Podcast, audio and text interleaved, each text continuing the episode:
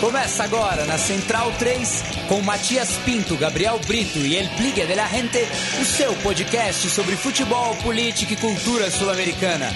Conexão Sudaca.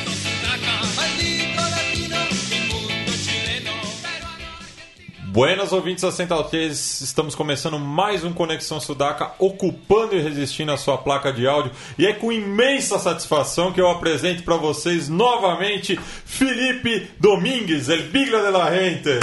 Fala, Matias. Dali Maestros, tava com saudade de vocês. Nós que estamos com saudade de vocês, você tá louco? Eu escutava sempre o, o Conexão Sudaca, sempre com 5 horas de atraso. Mas pega na Espanha lá, eles deixam ouvir? Deixam, claro. Todos. Aliás, estava num bairro bastante sudaca lá em Madrid, na, na parte madrilenha da viagem, né? Que era Tetuán, bastante equatoriano, paraguaios, chilenos, e também dominicanos, que também latinos em geral. E estava sempre na escuta do, dos sudacas, com bastante saudades. Infelizmente não deu para trazer um vinho de Rioja, mas fica para a próxima aí. Trouxe os turrones que já tá valendo. né? Compensam bastante. Isso aí. Vamos que vamos, que tem bastante assunto aí para tratar nesse Conexão Sudaca especial sobre, a, sobre o pleito na Argentina e outras cositas más. E- Eu queria de- deixar um grande abraço ao Célio, o Barra Brava da, do, do Brusque, que também está na escuta aí. Grande abraço. Ele que está bastante feliz com a possível incorporação de um PIB leproso aí para a próxima temporada do Brusque. Pecho frio. É, só Não lem- o Célio, o PIB. Né? É, o PIB. Só lembrando que o, o termo sudaca, né, que a gente usa aqui, se apropriando, ele surge na Espanha justamente contra os imigrantes sul-americanos, porque é uma mistura de sudor e caca, né? Então, os Sudacaca. trabalhadores que, que fedem na visão do, da antiga metrópole. Por isso que a gente não, não, não pega leve com a Espanha aqui, não, viu? É, à minha esquerda está o capo da Barra Centralina, Leonardo Lepre Ferro. Salve. Feliz, feliz porque temos aqui de volta o, o inigualável Bigla de, la Gente. Léo tá feliz? Léo está feliz. Tá feliz. Buena. E à minha frente está Gabriel Brito, o guerrilheiro da informação. Dali Matias, Dali Sudacas, Leonardo e especialmente Bilha, matando as saudades aí dos camaradas, em todas as doses possíveis, né? Domingo espero que você me coloque no segundo tempo do jogo do Autônomo. Com certeza. Pressão! Cris!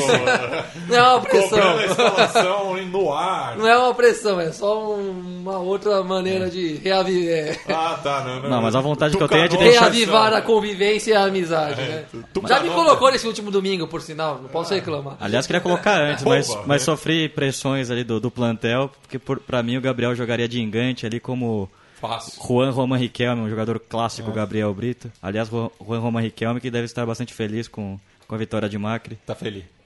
Ele e o Topo Gigio. Sim. Mas é isso aí, vamos que vamos. Mais um programa é, bacana para além do futebol, né? Voltando a falar da Argentina depois do papo com a Silvia Colombo, que foi muito- uma conversa muito boa, né? Que há um- cerca de um mês atrás. Vamos falar aí de mais Argentina e um. Teria sido o André Sanches Portenho, o, o vencedor do pleito. É, não dá ideia, hein? Mistura do, mistura do André Sanches com o Aécio Neves. Bem, eu vou chamar então para falar sobre esse tema o Facundo Cruz, ele que é politólogo, é, formado pela Universidade de Buenos Aires e fez o PhD pela Universidade Nacional de San Martín. É, e grande amigo do nosso Leonardo Lepre Ferro. Então vou deixar que o Léo apresente ele para os nossos ouvintes. Salve, Facu. Tá escutando aí? Tá tudo bem? Hola muchachos, ¿cómo andan? Muchas gracias por el llamado y gracias a, a Leo sobre todo por, por el contacto. É, tudo bom, Faco? Aqui é o Matias, o apresentador do Conexão Sudaca. E vamos começar a falar né, sobre é, não só as eleições na Argentina, mas como isso repercute no resto do continente, principalmente por conta da declaração do Macri em relação à permanência da Venezuela no Mercosul. Eh, bueno, eh, antes que nada eh, pido disculpas por no, no poder hablar en portugués, así que trataré de hablar de- despacio en, en castellano para, para que se entienda. Da posiblemente la, la victoria de, de Macri en, en Argentina cambie un poco eh, cómo es la, la visión o la, o la, estrategia o cómo se ha ido construyendo el, el Mercosur en, en, América Latina. Eh, ya lo, lo, primero que hizo, eh, ni bien eh, ganó la elección presidencial, este, fue sentar una postura respecto a lo, a lo que pasa en Venezuela. Eh, últimamente en Venezuela ha crecido muchísimo la polarización política y la violencia política y ha llegado a niveles altísimos, este, hace unos días habiendo sido asesinado en una marcha un dirigente político opositor, este, con lo cual este, Adam Macri por lo menos tendrá que, que intentar eh, hacer un giro en la diplomacia argentina y sobre todo de, los aliados sudamericanos eh, de Argentina para eh, cambiar un poco la, visión o la postura que se tiene respecto a, a Venezuela. Facu, eu vou, eu vou fazer uma pergunta para você aqui, eu vou ser direto. Acho que a pergunta que todos nós aqui da mesa, não é minha, a pergunta de todos aqui da mesa, né? O que, que vai acontecer com o futebol para todos agora que o Macri assume? Vai acabar, Faco? A gente pode ficar tranquilo que vai continuar ou vai acabar? Eh, bueno, eh, creo que es una preocupación eh, de, de, todos los argentinos. El, el, fútbol para todos fue una política muy muy exitosa de, del, del gobierno saliente, por lo menos por eh, cómo eh, se, amplió la, la, cobertura del fútbol y cómo eh, todos los argentinos pudieron comenzar a ver eh, los partidos de fútbol y no tenían que suscribirse y pagar un precio adicional para ver el partido. Eh, yo no no creo que, dado el éxito que tuvo el fútbol para todos en Argentina, que Macri o, el, gobierno de Macri den marcha atrás con fútbol para todos, vuelvan a privatizarlo vuelvan a este, codificarlo, ponerlo con un arancel especial para que cada uno lo pueda ver. Creo que lo van a mantener, eh, no, no tienen incentivos para, para hacerlo porque eh, básicamente es, algo a lo que la, la, sociedad se ha acostumbrado y, y, puede ser incluso rentable para, para el Estado. Lo único que pueden llegar a modificar es tal vez cómo eh, hay una cómo cómo se emite la, la, la pauta no eh, porque hasta ahora solamente hay una empresa que, que patrocina el evento que es este Ibeco calculo que ahora lo que pueden llegar a hacer es ampliar un poco el, los patrocinadores más que nada para que ingrese o se inyecte dinero a, al Estado argentino porque es toda una inversión pública que hace el Estado argentino para transmitir el fútbol para para todos para todos los con lo cual calculo que ahora eh, irán a buscar empresarios o eh, organizaciones que puedan solventar un poco o ayudar al Estado argentino porque es una inversión bastante grande que se hace, pero no, no creo que den marcha para atrás porque es algo muy exitoso y a lo que se ha acostumbrado ya, ya el argentino promedio, ¿no? É, Facundo, boa noite. Aqui quem fala é Gabriel. É, aqui, à distância, a vitória do Maurício Macri, de alguma maneira, foi, foi uma surpresa. Não que alguém achasse impossível, mas o, o Cioli parecia o favorito. É, a seu ver, na sua visão, quais foram as principais razões políticas, independente de qual região decidiu a eleição, qual província votou mais ou menos nos candidatos, quais foram as razões, na sua opinião, na sua compreensão, que decidiram a vitória de Maurício Macri?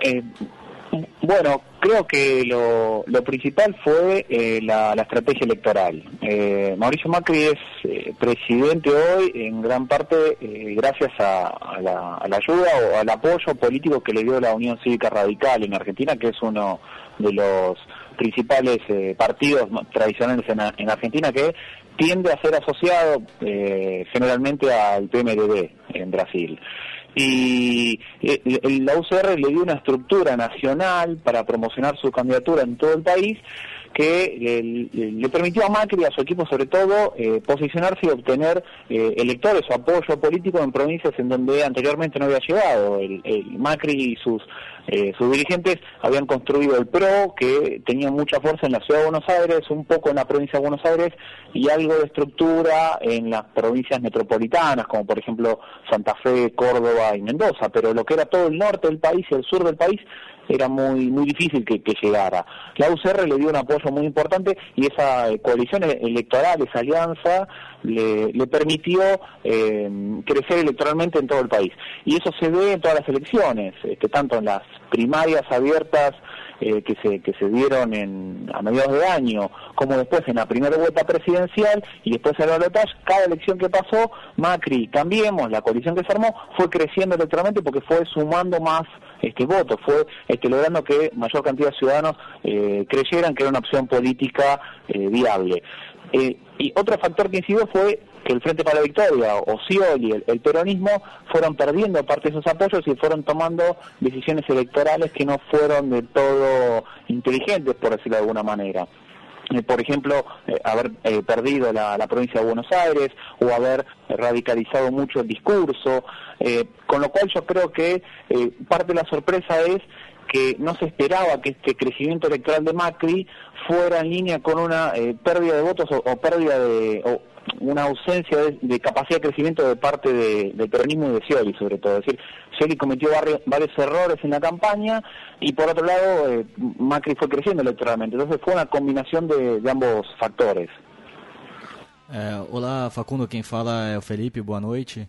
É, me chamou muita atenção é, nisso que você falou, dentro desse contexto todo que você nos explicou, é, a, massiva, a massiva vitória do, do Macri em Buenos Aires, exatamente. Né? Queria que você falasse um pouco de como foi o mandato dele como, como prefeito né, da, da capital federal e projetando nisso um pouco de, do que será a linha do, do Macri como chefe de governo federal. Bueno, en la, en la Ciudad de Buenos Aires lo que ha hecho en ocho años como, como jefe de, de gobierno, como, como prefecto, que, que le dicen en, en Brasil, eh, fue una, una gestión con mucha inversión pública. Se ha hecho muchísima inversión en transporte, en obras hídricas y, y sobre todo en, obras de infraestructura grandes para mejorar todo lo que es la, movilidad y la circulación en la, en la ciudad. Eh, también, aunque en menor medida, se ha hecho cierta inversión escolar, hay una disputa entre los que creen que, que, el macrismo Macri no, no, no, apostaron mucho a la educación pública, pero se, se han mejorado bastante la, las escuelas en términos de infraestructura y se ha apostado también en otra línea en eh, centralizar y unificar todos los distintos eh, programas sociales que venían de gestiones anteriores. Anteriormente había eh, cuatro, cinco, seis programas eh, sociales que repartían eh, transferencias directas a, los ciudadanos en, situaciones de pobreza y lo que hicieron fue unificarlos y gestionarlos como uno, solo, ¿no? Y son transferencias con, condicionadas, es como el Bolsa Familia. Se, transfiere dinero al ciudadano a cambio de que los hijos de ese ciudadano eh, vayan al colegio, tengan una libreta sanitaria y, mantengan cierta regularidad escolar. Eh, eso por lo menos es lo que hizo en la ciudad. Ahora, eh, esos ocho años de gestión en la ciudad los hizo en un periodo en donde Argentina creció sostenidamente y una de las principales beneficiadas por ese crecimiento fue la ciudad de Buenos Aires porque a medida que crecía el país crecía bastante la ciudad porque es uno de los centros económicos más importantes del país. Eh, con lo cual pudo hacer todas esas medidas por ese crecimiento. Ahora, habrá que ver si eh, en Argentina, cuando le toca gobernar los próximos cuatro años, se da cierto crecimiento para poder implementar un programa similar, un programa de inversión pública, un programa de desarrollo social, un programa de igualdad, que son parte de las eh, banderas del programa electoral que tuvo. Si este, llega a haber cierto recorte de, de recursos porque no el Estado argentino en este momento no tiene la capacidad de realizar esa inversión, entonces estará más complicado para hacer aplicar medidas similares a las que aplicó en la, en la ciudad de Buenos Aires. É, certo, Facundo. E, bom, já que você terminou a, essa sua fala falando da situação econômica, queria que você falasse em linhas gerais é, que país o Maurício Macri recebe em termos econômicos nesse atual momento. Bueno, en, en este momento eh, recibe un país con eh, reservas en dólares bastante agotadas. Este, la realidad es que no, yo, yo no soy economista y no desconozco un poco cuál es la situación, pero por lo menos lo que se lee en la prensa en general es que este, hay desconocimiento de cuántas reservas en dólares tiene el Banco Central, eh, que es un poco un soporte sobre el cual se ha montado la, economía argentina para darle solidez en los últimos 12 años. Eh, si esas reservas se han agotado y encima Argentina tiene que cumplir con compromisos contraídos internacionalmente, que también eso, es una decisión a tomar, si lo va a cumplir o no los va a cumplir, eh, eso puede llegar a ser una, puede llegar a generar una situación económica futura un poco problemática para el ciudadano medio. Y adicionalmente a eso, eh, hoy en Argentina tenemos distintos dólares convertidos a pesos, hay distintos tipos de dólares, hay un, cambio oficial, eh, un cambio que es el, ilegal, el del mercado negro, otro cambio que está entre medio de los dos, que es cuando se abona con tarjeta de crédito. Eh, yo creo que una de las primeras medidas que va a tratar de, de, implementar va a ser unificar todo eso en un único tipo de cambio eh, que imagino puede llegar a estar medianamente controlado dependiendo de la situación del dólar o la situación de las reservas que, que se tenga. Eh, pero si estas medidas o esta eh, esta situación económica financiera que se encuentra a la hora de llegar al Estado es grave, calculo que estas primeras medidas lo que van a obligarlo va a ser a eh, quitar parte de los subsidios, elevar algunas tarifas y eso puede llegar a complicar un poco la situación económica a futuro, pero la realidad es que eh, hasta ahora Argentina este año por lo menos ha estado bastante estable, no ha habido una situación de crisis grave, pero eh, el Estado ha intervenido muchísimo en la economía para que eso no pasara, con lo cual hay que ver cuántos recursos le quedan el Estado, con lo cual hay un poco de desconocimiento también sobre qué, Estado es el que queda y qué, cuál va a ser la situación económica real cuando empiecen a eh, adoptar las primeras medidas económicas. Facu, e ontem a gente teve a, a primeira é, reunião, né? Entre o, o, na Quinta de Olivos, entre o Maurício Macri e a presidente Cristina Kirchner. E a gente notou, pelo que foi noticiado, um clima meio bélico ali, né? De ambas as partes, né? Os dois lados meio que saíram bem desconformes com, que, com a reunião que aconteceu em Olivos. Como é que você vê essa transição de poder? Como é que você acha que vai se dar essa passagem que deve acontecer no próximo dia 10 de dezembro? Eh, bueno, sí, es, verdad lo que decís, Leo, eh, respecto de la situación de tensión. Eh, por lo menos se esperó en las primeras, eh, en los primeros comunicados oficiales de cada partido político, de cada coalición, que la, transición parecía ser un poco difícil, más que nada porque no parecía haber voluntad desde el lado del Frente para la Victoria.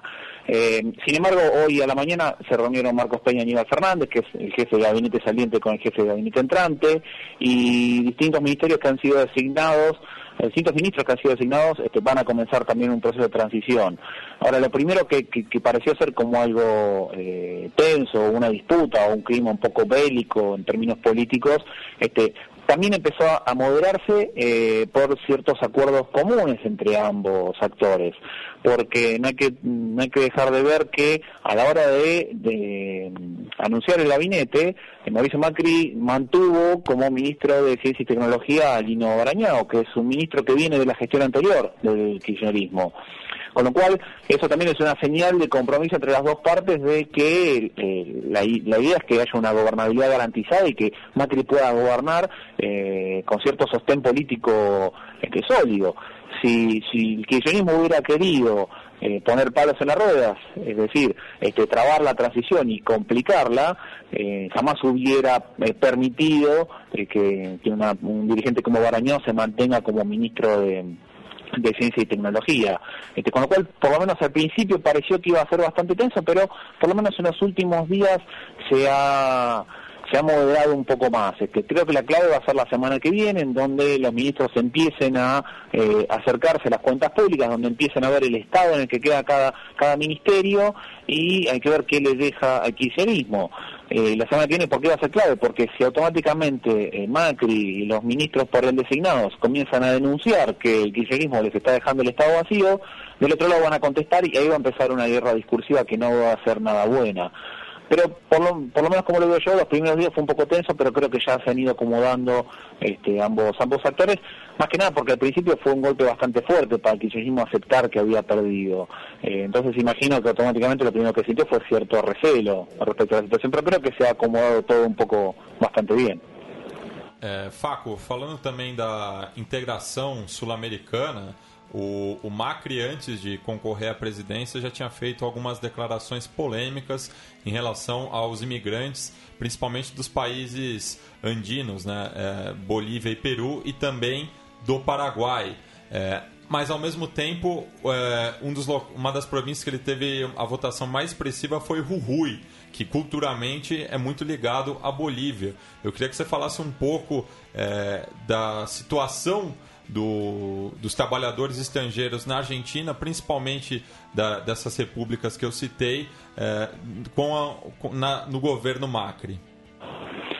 Eh, bueno, el primer desafío que va a tener Macri es precisamente regional e internacional, porque ahora eh, el 20 de diciembre va a haber una, una cumbre del Mercosur, con lo cual ahí va a intentar sentar cierta postura de, cuál es su visión de la integración regional. Eh, yo tendería a pensar que eh, en este momento Macri va a tener que trabajar bastante codo a codo con Brasil, porque Dilma y Mauricio Macri tienen dos situaciones muy similares. los dos están obligados a eh, realizar ciertas modificaciones en los estados, en sus respectivos estados, en sus respectivos gobiernos y en el nivel de, gasto de inversión que tiene eh, ambos países. Los dos están en la misma necesidad y los dos también necesitan este, salir y conectarse más, más con el mundo y los dos quieren y necesitan un Mercosur más más conectado con, con el resto del mundo. Y, sobre todo un Mercosur integrado, ¿no? Nos sirve de mucho eh, tener a un Mercosur con Brasil y Argentina como países fuertes y Uruguay y Paraguay como países débiles que no pueden hacer nada por, por su cuenta. Eh, y hacer un Mercosur fuerte implica también eh, aceptar que ingresen países como, como, como Bolivia, como, como Paraguay, tentar también a Chile, este, ver qué puede pasar con Paraguay que estos últimos dos países también han, implementado una política exterior que se ha orientado más hacia el Pacífico, han establecido otras alianzas comerciales, pero eh, la realidad es que si América Latina tuvo etapa de crecimiento en los últimos dos años y lo hizo de manera conjunta, la intención es que se siga haciendo de esa manera conjunta y coordinadamente entre todos los países. Y ahora en donde este, los países eh, sudamericanos han visto cierto retroceso en los ingresos de divisa extranjera porque los commodities ya no se pueden colocar tan fácilmente afuera porque China ha contraído un poco su, economía, entonces es, el momento que tienen para ampliar y fortalecer bastante más el, Mercosur y lograr una, verdadera integración eh, regional que es un poco lo, eh, la, aspiración que tienen este, todos los países.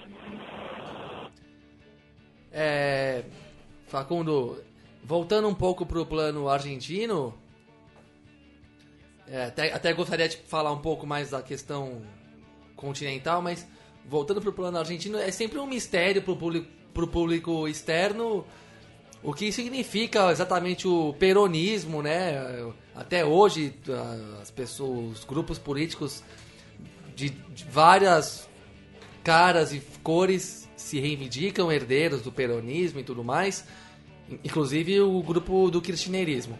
Então eu queria saber de você, como é que você ubica, né? Como é que você localiza o, o peronismo na atualidade e dentro disso o que é o kirchnerismo? Bueno, eh, eso es, eh, el peronismo es un poco eh, complejo ser eh, entendido, sobre todo fuera de, de Argentina. Eh, el peronismo nace como un movimiento eh, popular, trabajadores, volcado un, poco con ese sentimiento nacionalista que imperaba en América Latina a, mediados del siglo XX. Ese peronismo se asentó mucho en, las clases populares y comenzó a, trascender los años. De hecho, el, peronismo trasciende a su líder, fallece Perón y, y el PJ se sigue manteniendo. Ahora, ¿qué, ocurre? Eh, la dinámica propia que toma el, peronismo es que muerto Perón, cada 10 años el, el, PJ, el partido, tiene que renovar su, su liderazgo. Y cada líder que gana el partido por las características propias que tiene eh, el partido internamente, que tiene a ser reglas bastante flexibles y una capacidad de adaptación muy rápida al ambiente, eh, hizo que eh, del, peronismo surgieran dirigentes como Carlos Menem, que llevó o aplicó una agenda neoliberal y cercana al consenso de Washington pero diez años después eh, aparece Néstor Kirchner y aplica una agenda política eh, completamente contraria, una agenda más volcada hacia la izquierda, la centroizquierda, en donde el Estado interviene, el Estado gasta, el Estado invierte, eh, genera políticas sociales, amplía derechos, em, retoma el, el, valor de la palabra política y sobre todo de la militancia política. Con lo cual, eh, lo que hoy queda en Argentina es eh, peronismo puramente. Ahora, lo que cabe preguntarse es cuál va a ser la forma que va a tomar ese peronismo futuro. Si tuvo eh, una inclinación más hacia la derecha a principios de la década del 90 y después en la década del 2000 tuvo una inclinación más hacia la izquierda, hay que ver qué forma toma ese peronismo. Este, ¿Cómo es la relación entre kirchnerismo y peronismo? Bueno, el, el kirchnerismo fue la forma de izquierda que adoptó el peronismo en los últimos 10 años con lo cual hay que ver si el peronismo que se viene es un peronismo que se va a mantener eh, sobre la izquierda o la centro izquierda o se va a virar hacia el centro o hacia la centro derecha. Todo depende de quién quede como líder. Si queda como líder algún gobernador que está más cercano a posturas de derecha eh, y el partido así lo acepta, tomará una, una, una fisonomía, una forma más, más de derecha de centro derecha. ¿Qué ocurrirá con el kirchnerismo ahí? Tendrá dos opciones. O se mantiene dentro del justicialismo para dar la, pelea interna y mantener ese corte de izquierda del partido, o sale del peronismo y forma otra agrupación política nueva, de izquierda a centro-izquierda, con otros partidos menores de, de, la izquierda argentina. Y yo creo que entre las dos estrategias, la que puede llegar a tener más éxito para el kirchnerismo, si se quiere mantener como, como una agrupación política, sería la segunda, salir del justicialismo, porque ya se empezó a ver en las últimas semanas cómo los gobernadores que, que perdieron, eh, que apoyaron a Scioli y que perdieron la elección presidencial, quieren tomar las riendas del partido y lograr sacar a, Cristina o a todo lo que es el kirchnerismo dentro del justicialismo. Este, con lo cual puede esperarse en el año que viene que haya bastante disputa entre ambos sectores dentro del partido. É, Facu, é, só, que complementar, Facu, só uma. Agora a gente já teve uma, um anúncio né, do, do novo gabinete, do novo ministério do, do, do Macri. E eu queria que, em linhas gerais, você fizesse uma leitura para a gente, resumida, do que, que, esse, do que, que a gente pode esperar desse novo ministério. Quais são as mudanças mais, mais, é, mais marcantes do ministério do Maurício Macri para o ministério é, Kirchner? Eh, bueno, la, el, la diferencia que tiene el gabinete designado por, por Mauricio es que Mauricio Macri es eh, haber repartido entre todos los socios que, que lo apoyaron, todos sus aliados electorales, eh, ministerios con, con peso, con, con toma de decisiones. Uno, eh, si agarra a todos los, los ministros designados, que son entre 19 y 20, eh, el PRO, que es el partido de Macri, se queda con el 50%, se queda con la mitad, y se queda con algunos importantes, este, como la jefatura de gabinete, o el Ministerio de Seguridad, o el Ministerio de Desarrollo Social. Ahora, hay otros eh, aliados partidos que reciben eh, ministerios también importantes, como es el Ministerio de Defensa para el Radicalismo, o como es el Ministerio eh, de, Hacienda y de, Finanzas para un dirigente independiente como es Alfonso Pratgay.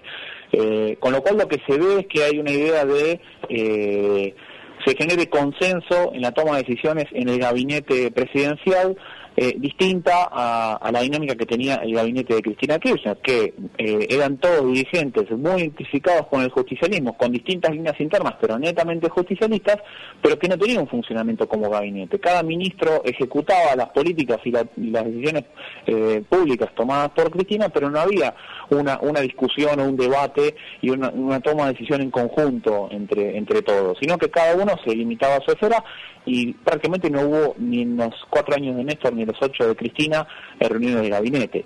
Eh, pareciera ser que la lógica de Mauricio Macri es distinta, eh, porque así se ha visto en la ciudad de Buenos Aires. Y eso también se ve, y esto es un componente que le ha, ha eh, deparado muchas críticas de parte de algunos sectores, es ha designado ministros a eh, dirigentes políticos o dirigentes empresariales que están muy vinculados al establishment económico en Argentina.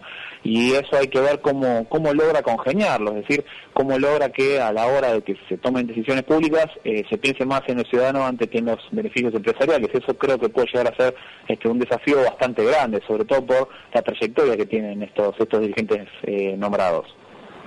É, Faco, falando não do Ministério, mas de, de uma indicação quase segura que, que o Macri apontou, do Javier Castilli para o Comitê de Seguridade en el Fútbol, que é, creio que a violência no futebol é um dos temas mais debatidos na Argentina. Eu queria que você comentasse a possível indicação do xerife para esse cargo. Eh, Bueno, ahí yo creo que la, lo que tenga que acordar eh, Macri es eh, con el nuevo presidente de la AFA, eh, cómo van a tratar con el tema de, la violencia. Ahí imagino que resulta muy importante eh, mencionar y designar a, a alguien que no tenga vínculos o conexiones con eh, con las barras, con, con, lo que es la parte oscura del fútbol. Y pero ahora como no hay todavía un presidente de la AFA designado, no eh, no, no, no puede avanzar mucho en esa política conjunta, eh, con lo cual eh, dependerá mucho también de quién resulta electo en la AFA. Si resulta electo segura, eh, uno esperaría que haya ciertas cuestiones de, del fútbol argentino a las que estamos acostumbrados, pero que queremos cambiar, que, que, se mantengan. Ahora, si resulta electo Tinelli, yo creo que hay varias cosas que pueden llegar a cambiar y que puede haber un verdadero empuje e impulso para terminar con, con la violencia en el fútbol. Pero bueno, dependerá de quién quede como presidente de la AFA. E sobre o Colorado McAllister, o que, que você pode falar pra gente? Porque aqui a, ninguém, a gente começou a dar risada quando o nome dele começou a, a soar para a Secretaria do Esporte. Né? E ele que já está na carreira pública já faz um tempo, né? Pela província de La Pampa, Isso. se eu não me engano. Província que o Faco conhece bem, deixa o Faco contar. Eh, bueno, sí, lo de McAllister fue una sorpresa para todos, eh, porque McAllister en realidad eh, solo se lo conoce por haber sido un tres de boca, eh, muy sólido y también que jugó en la, en la selección, eh, hincha de Racing, eh, por cierto.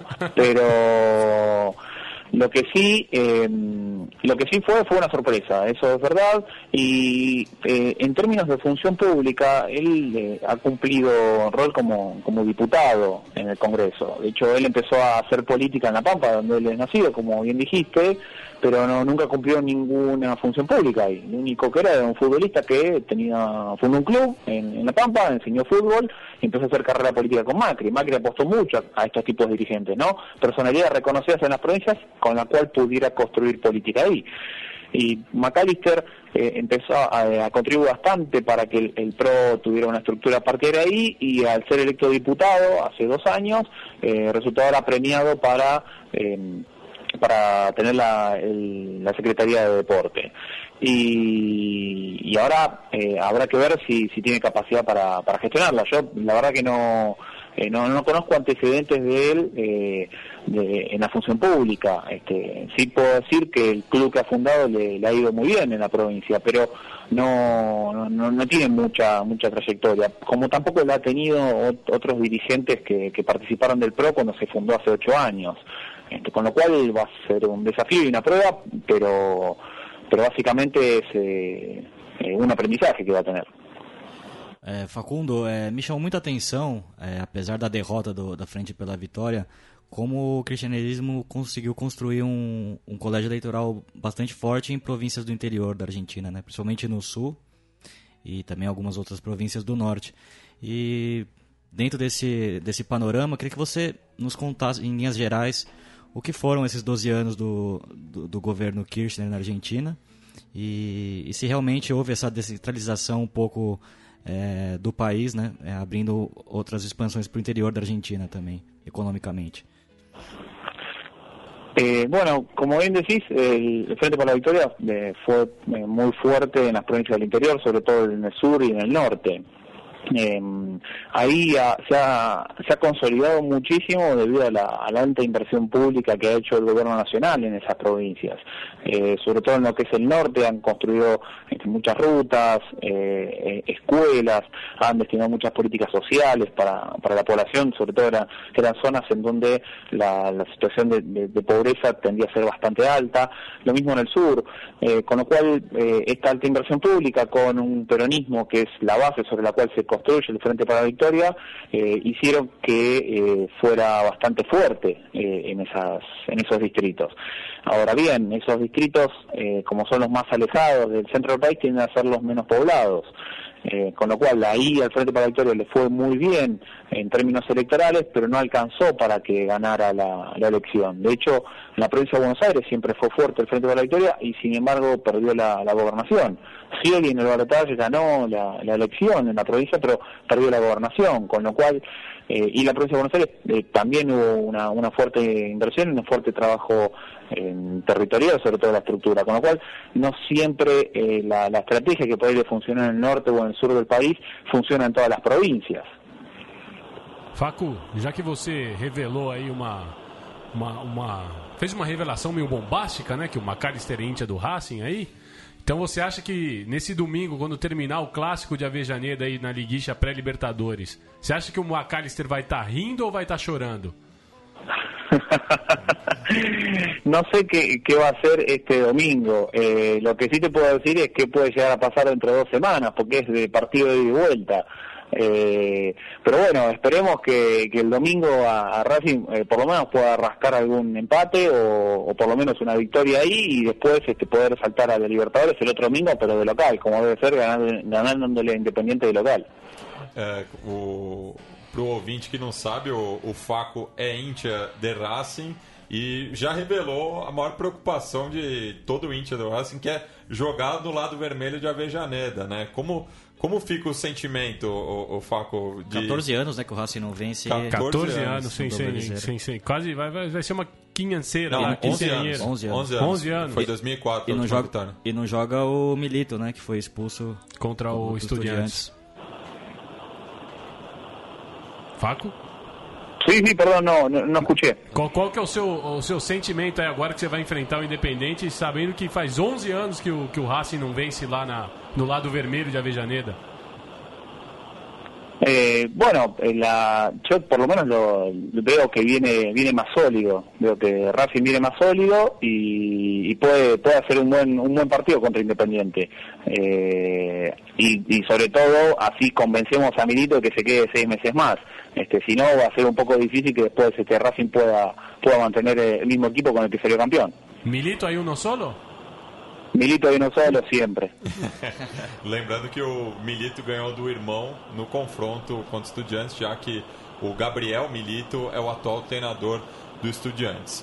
Bem, a gente agradece a presença do, do Facundo Cruz aqui no Conexão Sudaca, esclarecendo é, dúvidas sobre as eleições na Argentina, que, como a gente sempre frisa, passam meio desapercebidas aqui no Brasil e deveria ser justamente o contrário, já que os resultados lá influem muito na economia e na política brasileira e gera até diversas é, interpretações equivocadas sobre o processo eleitoral argentino, já que a gente não conhece as especificidades. É, valeu, Faco, e a, o microfone é seu para dar qualquer consideração final. Bueno, muchas muchas gracias a ustedes por, por el llamado, sobre todo a vos, Leo, por, por acordarte y por, por llamarme para, para charlar sobre política y sobre todo sobre fútbol, ¿no? Y sobre Racing, que é mais importante. graças, Facundo. Graças. É, e já que a gente falou né, do, do, do clássico de, de Avejaneda, lembrou é, que, o, que o Racing não ganha já há 11 anos é, no território inimigo, eu vou chamar agora o quadro Recuerdos de Ipacaraí, para falar de outra rivalidade forte do, do continente sul-americano entre o Nacional e o Penharol, que já foi tema algumas vezes aqui no programa, para recordar justamente uma peleia bárbara que, que teve no Clausura de 2000, que nessa semana completou é, 15 anos. Então, roda a vinheta. Recuerdos de Ipacaraí.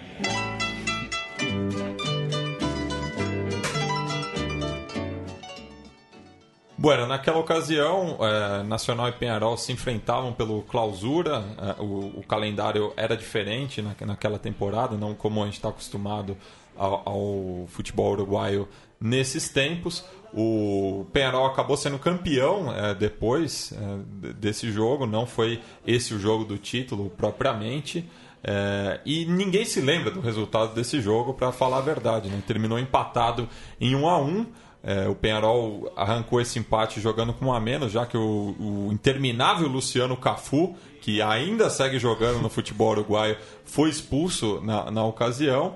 Mas o que marcou mesmo foi a briga que teve logo após o apito final é, do árbitro é, Sérgio Cometan É, e o mais recordado foi justamente o bate-boca entre o técnico Julio Ribas, do Penharol, e o atacante Richard Morales, El Chengue, que depois é, vários jogadores acabaram sendo detidos. É isso mesmo que vocês ouviram. Foram detidos após essa partida. É, foram, foram nove jogadores, né, no total aqui, segundo fontes, detidos. Inclusive chegaram a passar três dias presos.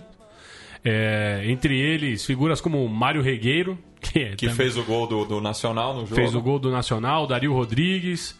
É, Esse não, era, esse não era mole, né? Ah, esse daí era da pá virada e pra ele qualquer coisa. Qualquer coisa era um estopim pra um- uma briga homérica, né? Mas aqui o que a gente, lendo depois, né, que a gente realmente fica é, mais es- espantado, mas mais surpreso é de ver a calma do Hugo de Leon, que na época era o técnico do Nacional, e do, do próprio Pablo Bengochea, que hoje tá aí é, no comando do Aurinegro. Do- dois riverenses que você citou, né? Dois nascidos ali na, na fronteira. É, é a água da fronteira, viu? Aqui, o aquífero Guarani deixa o pessoal mais sossegado. Então vamos ouvir aí o, o relato da briga, lembrando esses 15 anos dessa peleia bárbara. En el clausura de 2000 en Uruguay jugaban Peñarol y Nacional en el Estadio Centenario. Peñarol necesitaba empatar a dos jornadas del final del campeonato para asegurarse el título. De León, la formación de los equipos, una multitud para ver el partido más importante del fútbol uruguayo.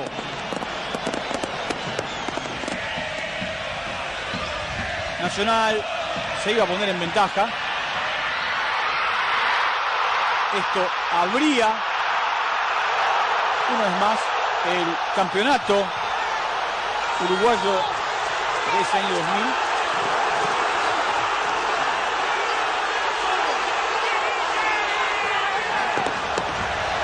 Pero iba a empatar Peñarol con este gol de Cedés para el 1-1 para que Peñarol se asegurara el título. Este festejo. Una vez más. El centro para que Cedrés, entrando por el palo más lejano a la carrera y como viene de derecha, ponga el 1 a 1. Y después la locura. Las discusiones que iban a terminar en un escándalo sin proporciones. Ni siquiera con antecedentes en el fútbol uruguayo. ¿Por qué? Porque muchos de estos jugadores, incluyendo a Rivas, el técnico de Peñarol, iban a terminar detenidos. Como ocurría allá por comienzo de los 60 en la Copa Libertadores de América.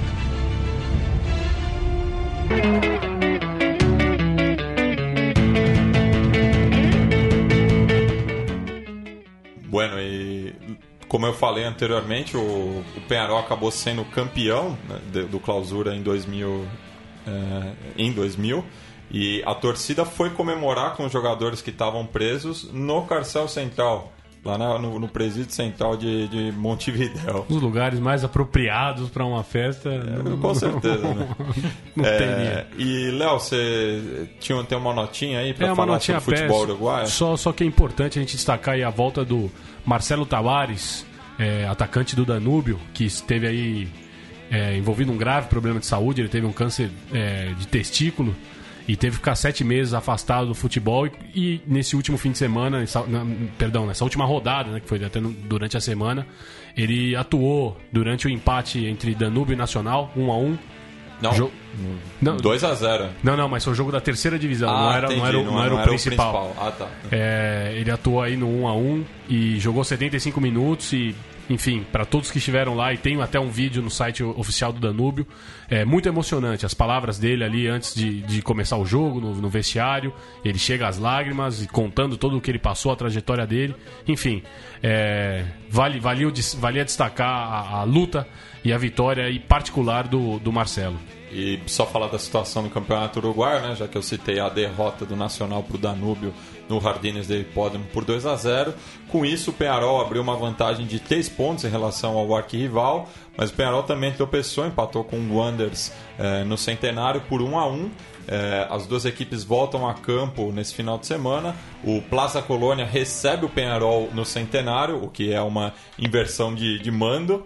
É, afinal, não, não pode jogar no Sulpice, é, na cidade de Colônia de Sacramento. Enquanto que o Nacional vai receber o Rentistas no Parque Central. O Penharol que já pode ser campeão nessa rodada, né? Basta vencer o Plaza Colônia e o Nacional não ganhar. É, mas diferente de 2000, esse é o apertura, não clausura. Em off aqui, o Gabriel Brito também estava comentando é, rapidamente sobre a entrevista com o Facundo, né? Que quer compartilhar com o público, Gabriel? Ah, o, o que eu acho interessante da entrevista, que foi muito boa no geral, assim, em termos de oferecer um panorama bem ponderado e equilibrado do que está acontecendo na Argentina. E eu queria aqui dividir com vocês e com os ouvintes algumas impressões, assim. Claro que eu quero ouvir as, não só a minha, né, as de vocês, mas o, o que essa eleição do Macri aparentemente representa é um, um certo esgotamento do ciclo kirchnerista, mas por causas naturais, vamos dizer assim. E que representa também um certo cansaço em escala continental, sul-americana especialmente, em, em termos de um ciclo econômico que se beneficiou de uma conjuntura global, né? Que fez a, que ajudou a economia e as balanças comerciais desses países com a sua exportação de produtos, de produtos primários. E isso tá meio que, como o próprio Facundo disse, deu uma desaquecida por conta do momento chinês e a crise na Europa que também até hoje não se resolveu. Mas uma coisa que chamou atenção acompanhando a distância, né? Claro que lá dentro sempre ferve um pouco mais.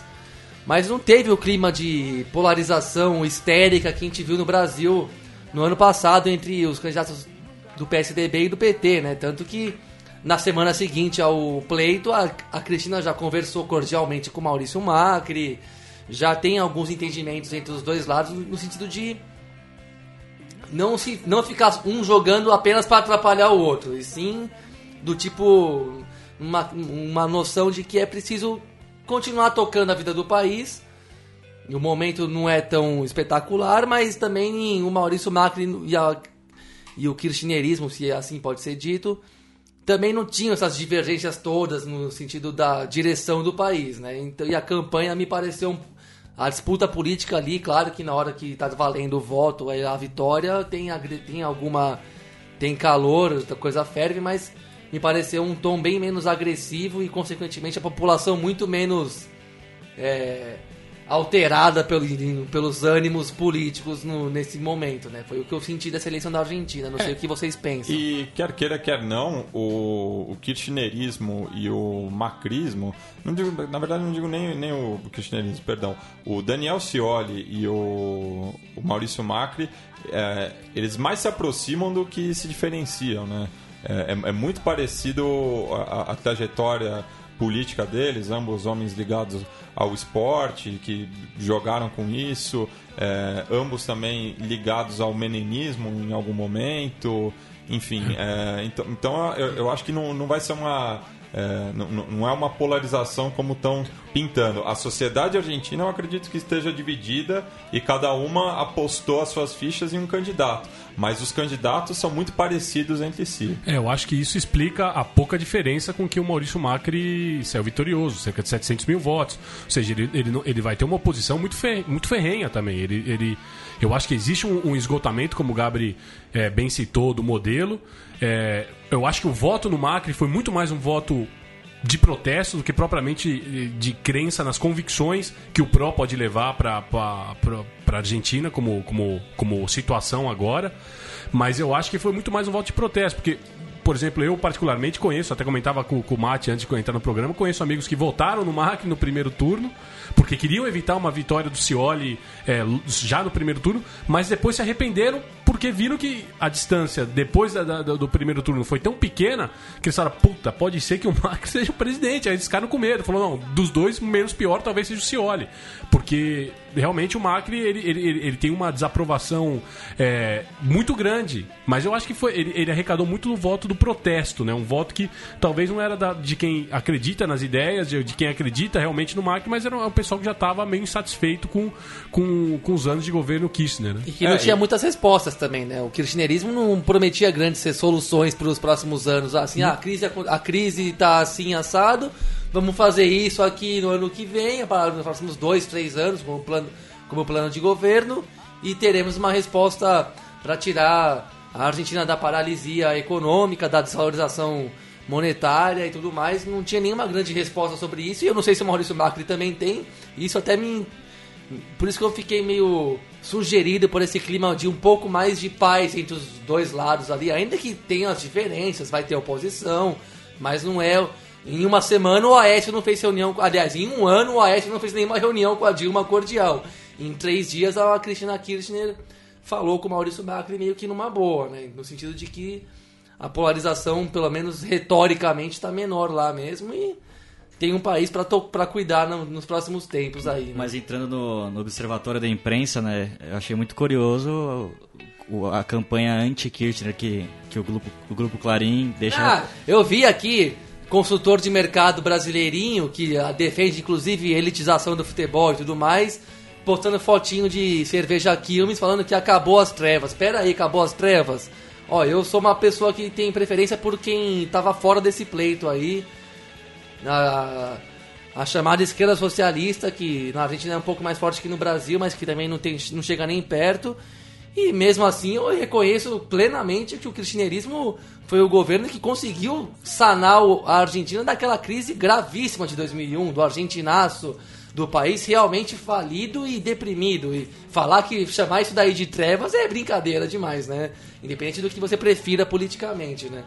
É, tem que ser justo, mas mesmo assim o, o, o modelo do, do kirchnerismo estava desgastado e até a, a, terceira via, que era o Sérgio Massa, é, que eu, eu fiz uma leitura errônea, achava que o eleitorado do Sérgio Massa não votaria no Macri por justamente por conta do, do, do peronismo, esse fenômeno tão é, complexo, é, mas pelo visto o eleitorado do, do Massa acabou voltando no, no Macri. Como eu tinha citado, a província de Jujuy é, foi uma, a única província nortenha que o, o, o Macri ganhou. É, sendo que no primeiro turno foi a única província que o Sérgio Massa ganhou em toda a Argentina. É, e acho que a polarização maior também se deu na, nas duas províncias que tiveram a maioria dos votos para cada candidato, né? que é Santiago del Estero, ao norte, e logo ao sul, é, para o Cioli, e logo ao sul, pró-Macri, foi Córdoba. Né? E curioso também que o, o vice do, do Cioli é cordobês. Então ele, é, essa escolha foi justamente para tentar angariar votos é, na segunda província terceira, na verdade, né, se considerar a capital federal como província, a terceira província mais populosa da Argentina, é, mas não deu outro. O Macri ganhou lá em Córdoba de lavada, é. justamente uma província é, contestatória, né? lembrando dos dois movimentos, o Cordobaço, Cordobaço. em 1918 e depois em 1968. É, e Córdoba que o Frente para a Vitória já, já tinha derrota assegurada ali, né? Tanto que na, quando a gente até conversou com a Silvia Colombo, o, o Macri ele termina a campanha no primeiro turno em Córdoba e o Cioli já nem passou por lá, ele já dava a, a, a província como uma, uma, uma, derrota certa. Ele preferiu terminar lá no Luna Park e o Macri termina lá porque ele sabia que era um, era um bom reduto. É, um reduto mais sólido para ele, né?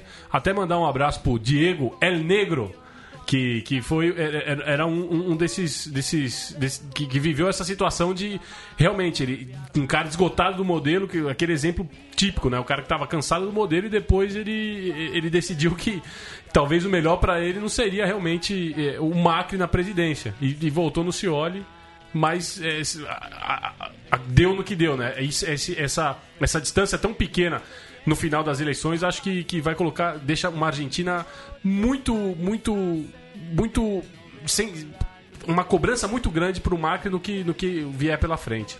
Bueno, é, voltando ao futebol, é, cabe lembrar que o Huracan é, foi campeão é, metropolitano em 73 ou foi nacional?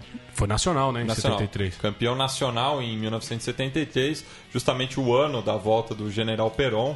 E por conta disso também sempre foi uma equipe muito vinculada ao peronismo, ah, inclusive. Menotti, né? É, jogadores desse plantel, o Loco Hausmann fazia o, o sinal do, do, do, V, né? De Vuelve Perón. É, Então acredito que os peronistas que torçam pro, pro Huracan ficaram tristes no Metropolitano. domingo. Metropolitano, isso. O Metropolitano de 73. Então os torcedores do Huracan que ficaram tristes no domingo recuperaram a alegria nessa quinta-feira, já que o Globo está numa final continental pela primeira vez na sua história. É, que momento do, do Huracan histórico mesmo. Se a gente for lembrar, é, há um ano venceu a Copa Argentina contra o Rosário Central de uma forma inesperada. Conseguiu acesso também à primeira divisão. E esse foi um ano maluco, né? Porque no campeonato de, no torneio de 30 clubes o Huracan foi muito mal. Brigou contra o rebaixamento Brigou até a última rodada. É, empatou com o Belgrano, né? E conseguiu a permanência. É, jogou uma Libertadores, fato também que não acontecia desde 74. E teve muito perto de, de conseguir a vaga para as oitavas, mas acabou perdendo a, a vaga lá na, na Venezuela, perdendo para o Mineiros, né? De Guaiana. E, e o Néstor Apulso a, acabou. a única derrota. É a única derrota. O Néstor Apulso acabou deixando o cargo pro Eduardo Domingues, que era o zagueiro no começo do ano. Genro do Bianchi. Genro do Bianchi, e ele foi muito bem, né? O- conseguiu tocar bem esse time que tem que vem jogando, ontem jogou muito bem, né? principalmente os veteranos, né? O Rolf Montenegro e também o Pato Toranço e também destaca o centroavante, o Anshop Ávila. Dificilmente o Huracan conseguirá segurar esse jogador, apesar que o Huracan conseguiu a vaga para Libertadores do ano que vem, né? Como melhor, O melhor, melhor, argentino. melhor argentino Sul-Americano. da, da, da Sul-Americana. Então, muito inusitado o Huracan pela segunda Na vez pré. consecutiva jogando Vai jogar jogar pra Libertadores. Como foi esse ano, que É. jogou a pré também. Mas ganha moral, né? Ganha muita moral e um time bem experiente, vai ser uma final muito interessante, né? Com, com o Santa Fé. E por outro lado, eh, eu acabei não assistindo o jogo entre Huracan e River Plate, mas assisti Santa Fé Esportivo Luquenho e um time treinado pelo Gerardo Peluso contra uma equipe paraguaia só podia dar 0 a 0 não, não deu outra. Se bem que o, o Santa Fé perdeu um, um caminhão de gols contra o Luquenho e o Luquenho que precisava fazer o resultado muito tímido, eh, se intimidou, imagino, com, com a atmosfera do, do El Campín eh, e não conseguiu eh, voltar para Luque com a classificação, mas eh, jogou de igual para igual com o Santa Fé nas duas partidas, tanto é que só foi eliminado por conta do saldo qualificado, já que a primeira partida eh, terminou em 1 a 1 Mas o Santa Fé vinha namorando uma, uma disputa de uma final continental, né? Assim como é, o Santa Fé e o, e o Nacional de Medellín é, vem polarizando essa disputa interna na Colômbia. Né? O ano passado o Nacional de Medellín chegou à final com o River. E agora vem o Santa Fé, é um time que, com muitos jogadores emblemáticos, né? Que o Pelado Pérez, também o Morelo e outros jogadores importantes que, que mantêm a espinha dorsal do time já há umas três temporadas, né? Inclusive nessa edição da Copa Libertadores fez uma campanha muito digna, sendo derrotado pelo Internacional nas quartas de final de uma forma dramática, né, no Beira-Rio. E ao contrário do Huracan, o- os, os Cardenales têm um pouco mais de experiência em finais continentais, apesar de terem perdido as duas, né? Em 96 perdeu a Comembol para o Lanús e em 99 perdeu a Copa Merconorte para o América de Cali. Então a gente vai encerrar o programa de hoje com a narração do, é, de Coco Comas, que belo nome. hein? É, Da- belo nome é a Copa Merconorte. Eu tava louco pra só- falar isso. É. Nunca existiu o mercado comum do Norte, mas fizeram uma Copa Merconorte, Só uma né? notinha rápida. Merece estudo. Do futebol colombiano, que o América de Cali vai passar outro ano na Outro segunda ano na divisão. Né? E, e subiu o Atlético Bu Bucuramanga. Caramanga. Bucaramanga, os Leopardos. Baita de um Um nome. baita nome. Então a gente vai ouvir o relato do Coco Comas, da rádio, do, do programa partidário Telocanto Globo, Telocanto. É, os dois gols né, que, que garantiram a classificação. O River ainda é, a- alcançou um empate e ficou só a um gol né, de, de- de- da classificação, já que o Globo tinha ganhado o primeiro jogo no Monumental de Nunes por 1 a 0 Se fosse 3 a 2 para o River na volta, por conta também do saldo qualificado, eh, seria o classificado. E ao fundo do programa hoje a gente ouviu o lançamento do Bestia Bebê, É, né, segundo- Biglia? Só, só descrever aí pra rapaziada. É o segundo disco da, da banda argentina de rock alternativo, é, que esteve ano passado né, no, no festival El Mapa para Todos, lá em Porto Alegre. E a gente ainda vai trazer esse ano o, o Fernando Rosa. É, exatamente, eu, foi um- uma, uma indicação dele né, no, no, no site do Senhor F, o lançamento dessa banda interessante aí lá de Boedo, de Buenos Aires. Então vou chamar agora Boboedo, justamente Justamente Boeda, a gente vai terminar com, com Eles que são torcedores do Racing, possivelmente, né? A gente até tocou uma música deles numa outra edição, Sim. em homenagem ao, Ao ao Rubem uruguaio Paz. Rubem Paz, ídolo do Racing nos anos 80. Então, é, E do Inter, né? Não vamos Do Inter esquecer. Também. E do Fronteira Rivera, digo mais. É, então vamos ouvir aí, vou chamar a vinheta agora do quadro Que Lindo, esse é o Futebol, e a gente encerra o programa depois com os dois gols do Huracan diante do River Plate. Até a próxima sexta-feira com mais um Conexão Sudaca. Hasta! arranca por la derecha el genio del fútbol mundial, y deja el tocar para Borruchaga, siempre Maradona, genio, genio, genio,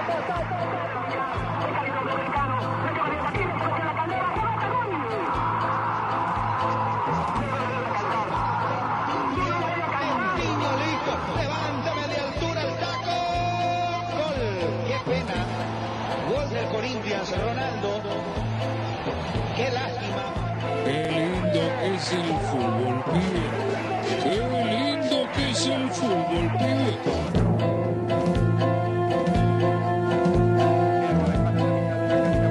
Guanchope, toca con pierna derecha, recuperaba la pelota, no llega Montenegro, van a aquel sector, la revienta el negro mercado en aquel sector y en el otro sector alcanzaba a cabecear Nervo, va a salir otra vez mercado, golpe de cabeza en tres cuartos de cancha, vuelve a Bismara, se elevó, va a buscar otra vez, vuelve a elevarse Bismara, lo vuelven a tocar, el árbitro dijo siga, siga, recupera en el fondo, pum, pum, pum, le pega Nervo, y va a buscar Guanchope, y va a buscar Guanchope, la toca, la toca Guanchope, salió el arquero, lo grita, lo grita, Toranzo, lo grita, gol, gol, gol, gol, gol, gol, gol, gol, gol, gol.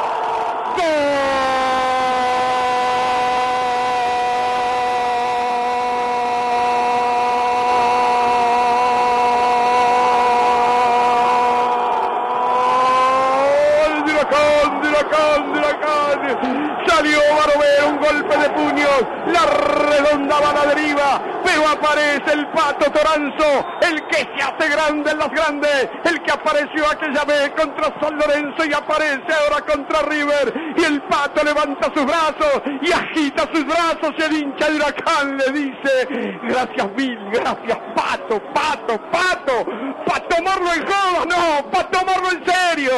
Gana Huracán 1 a 0. ¿Cómo? ¡Ay, cómo me gusta Globito! ¡Cómo me gusta Globito! Guanchope la guapió, salió Barovero, dejó la pelota corta, se peleaban entre Toranzo y Montenegro para meterla, justició el pato, gana Huracán 1 a 0 y se acerca un poquito más, ¿eh? un pasito más a la final de la Sudamericana. De un despeje de nervios del fondo que fue al piso, ¿a dónde fue Barovero? La aguantó, la peleó Ávila, la regaló Barovero, la mandó a guardar Toranzo, Huracán gana y cada vez más cerca de la final. La historia sigue igual. Gana Huracán 1 a 0 acá y 1 a 0 allá. Tengo tiempo para otro. Café Habana de Daniel Gutiérrez, la tentación del chocolate más rico junto al café más delicioso en pleno centro de la ciudad. Carlos Pellegrini 141. Habana, qué dulce que sos. Sabe que en la final no hay gol, do- no hay gol doble, ¿no? Para el, el visitante. Va todo. Se viene eh, Guanchope, está habilitado. Lo grito, me paro, me paro, lo grito. Gol, gol, gol, gol, gol, gol, gol, gol, gol, gol, gol, gol,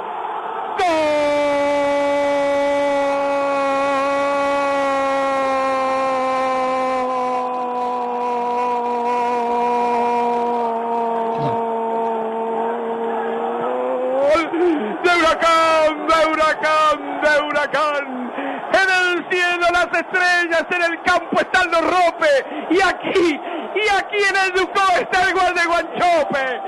Dale Globo, hoy más que nunca. Ahí lo tiene Guanchope, levanta sus manos para poner huracán 2.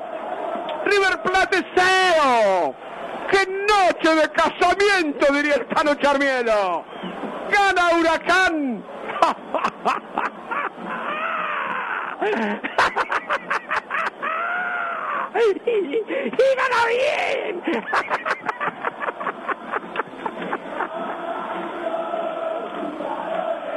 La ganó toda Guanchope la pelota, me quedé con la risa de Coco Comas. Guanchope la fue a buscar, arrancó en la misma línea, sorprendió a la defensa. Barovero otra vez colaboró para que Huracán meta el segundo, quedando a mitad de camino. Guanchope se la puntió y después definió de cabeza. Huracán dio otro pasito más. Ya tiene tres pasitos de cara a la final de la Sudamericana. Todo mérito del negro Guanchope que el otro día la picó y se le fue ahí. Y hoy la tocó y la metió adentro. Coco. Sí. Dos cosas. La primera, nota el gol minuto 26. La segunda, acá me preguntan si te sentí bien. Y más